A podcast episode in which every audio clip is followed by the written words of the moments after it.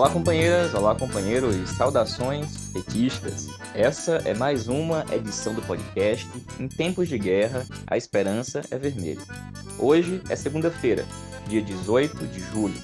Eu sou o Patrick e toco a conversa junto com vocês.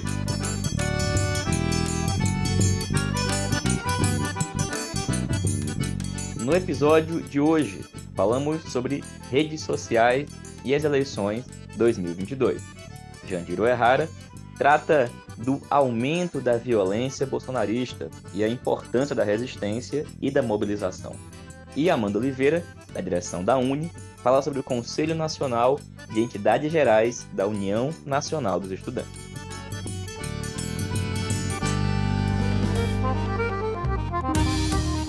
E pessoal, Começamos a edição de hoje do nosso podcast falando sobre o tema redes sociais e as eleições de 2022. Bom, tem muitas questões relativas às redes sociais para a gente tratar ao longo de todo o processo eleitoral, mas na edição de hoje a questão é o seguinte: faz aproximadamente 10 anos que os smartphones começaram a ser popularizados e difundidos aqui no Brasil. Milhões de pessoas, desde então, seguem sem acesso, sem conexão e, em certa medida, fora do mundo virtual. Afinal de contas, os aparelhos continuam sendo muito caros, assim como os planos de internet, e diversas regiões do país, principalmente as cidades do interior e das regiões norte e nordeste, possuem péssima ou nenhuma cobertura.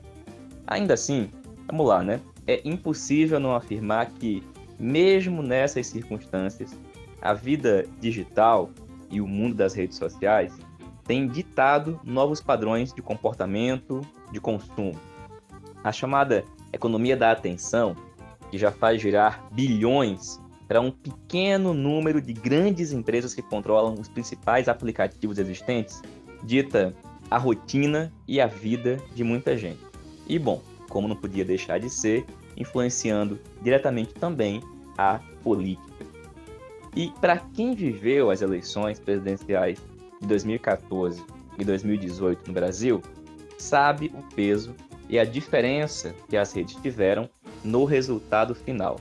Principalmente pelo fato de que a direita e a extrema-direita desenvolveram mecanismos extremamente avançados de manipulação, divulgação de notícias falsas e difusão de conteúdos de ódio que foram irrigando o solo, onde as sementes da intolerância do fascismo já estavam semeadas. E nessas eleições presidenciais de 2022, mais uma vez, nós nos deparamos diante do dilema das redes, pois elas certamente terão um imenso papel, já estão tendo na disputa política, cultural e ideológica, sendo assim uma das principais arenas de batalha. Acontece, gente, que essa batalha possui diversas facetas, é preciso tomar muito, mas muito cuidado.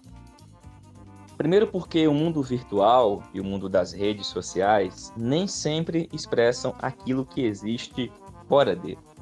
A virtualidade e a manipulação dos algoritmos fazem com que determinado assunto ou determinada pessoa seja mais vista num certo momento bem como também faz com que certo assunto ou certa pessoa seja invisibilizada. Existe uma disparidade imensa oriunda da manipulação das redes sociais por meio dos algoritmos, bem como também pelos recursos que os aplicativos e as empresas manipulam. Quem paga mais é mais visto. E nesse sentido, as redes sociais vão criando figuras, sujeitos, indivíduos e vão se tornando grandes ativos para essas redes. Por quê? Porque, bom, dão mais curtidas, mais compartilhamentos, mais visualizações. E os algoritmos vão treinando cada smartphone, cada pessoa por trás dele para ver cada vez mais daquilo que ela consome. Bom, isso a gente está cansado de saber, mas e na política? Como é que a gente consegue lidar com esse tipo de situação na política? Bom, na política a gente vai vendo a construção e a constituição das chamadas bolhas, aonde a gente só se enxerga ou tem acesso principalmente às pessoas e aos conteúdos que a gente quer ver. Ficando distante muitas vezes aqueles conteúdos que a gente via de regra não vai atrás ou não tem interesse. E isso muitas vezes cria uma falsa imagem, cria uma verdadeira ilusão. E isso, evidentemente, mantém as pessoas mais conectadas e mais nas redes. E isso já é, portanto, uma baita questão, que a gente tem que tomar muito, mas muito cuidado.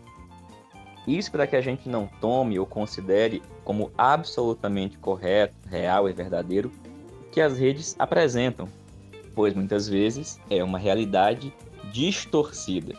É a aparência, do que a essência das coisas é muito, mas muito diferente.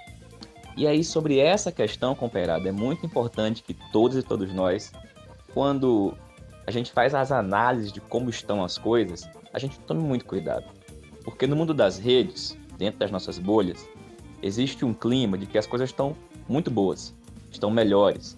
Inclusive é possível a gente ter grandes resultados eleitorais em outubro desse ano, como por exemplo vencer as eleições no primeiro turno. Certamente, se a eleição ocorresse na nossa bolha da rede social, isso podia acontecer. Mas essa é uma das questões que, quando a gente olha fora das redes, identificamos uma realidade bem diferente. Bolsonaro e o bolsonarismo ainda possuem cerca de 30% das intenções de voto. E isso é muita, mas muita coisa.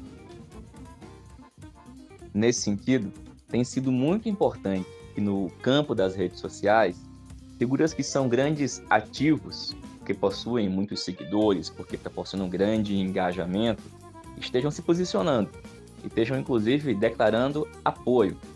Acontece que isso não pode e não deve ser confundido com uma disputa ou uma posição programática. Porque, convenhamos, o ambiente que está instalado de grande disputa, de grande acirramento e de polarização tem levado algumas figuras que possuem grandes ativos nas redes sociais a se posicionar, inclusive porque no campo das redes sociais isso tem tido resultados, tem gerado o que a rede quer, tem gerado engajamento, tem gerado seguidores, curtidas, compartilhamentos. Isso, bom, não é ruim, pelo contrário, é importante que a gente, como eu disse anteriormente, faça a disputa, porque essa é uma das arenas de batalha.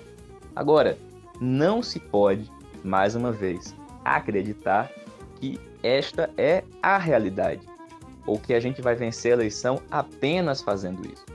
É preciso que a gente, além de fazer isso, faça muito mais coisa. Por exemplo, o debate programático, a discussão política. Além das grandes questões que as redes estão movimentando, tem questões fora delas que são essenciais e têm que ser tratadas com muita seriedade. É por isso que a gente tem que ficar muito contente, tem que celebrar e tem que engajar mesmo. Quando figuras como a Anitta, a Pablo Vittar, entre tantas outras e outros, se manifestam, pedem o voto no Lula, pedem o voto para posições mais à esquerda. Mas essa semana, por exemplo, a própria Anitta fez questão de dizer que ela está defendendo, fazendo campanha para Lula e não para o PT ou para os candidatos do PT, chegando a falar que, inclusive, não votou no PT anteriormente. Pois bem, essa é uma questão que para nós não pode ser diminuída ou secundarizada, porque expressa uma posição que está presente em muitos e muitas artistas e influenciadores. Existe uma questão nesse momento que é a polarização Lula-Bolsonaro, isso mobiliza esse ambiente das redes. E é importante que a gente faça essa disputa. Mas, gente, isso não vai fazer com que o PT saia vitorioso, que as candidaturas petistas saiam vitoriosas e não cria as condições para que a gente consiga eleger o Lula em melhores condições, e é o que nós precisamos.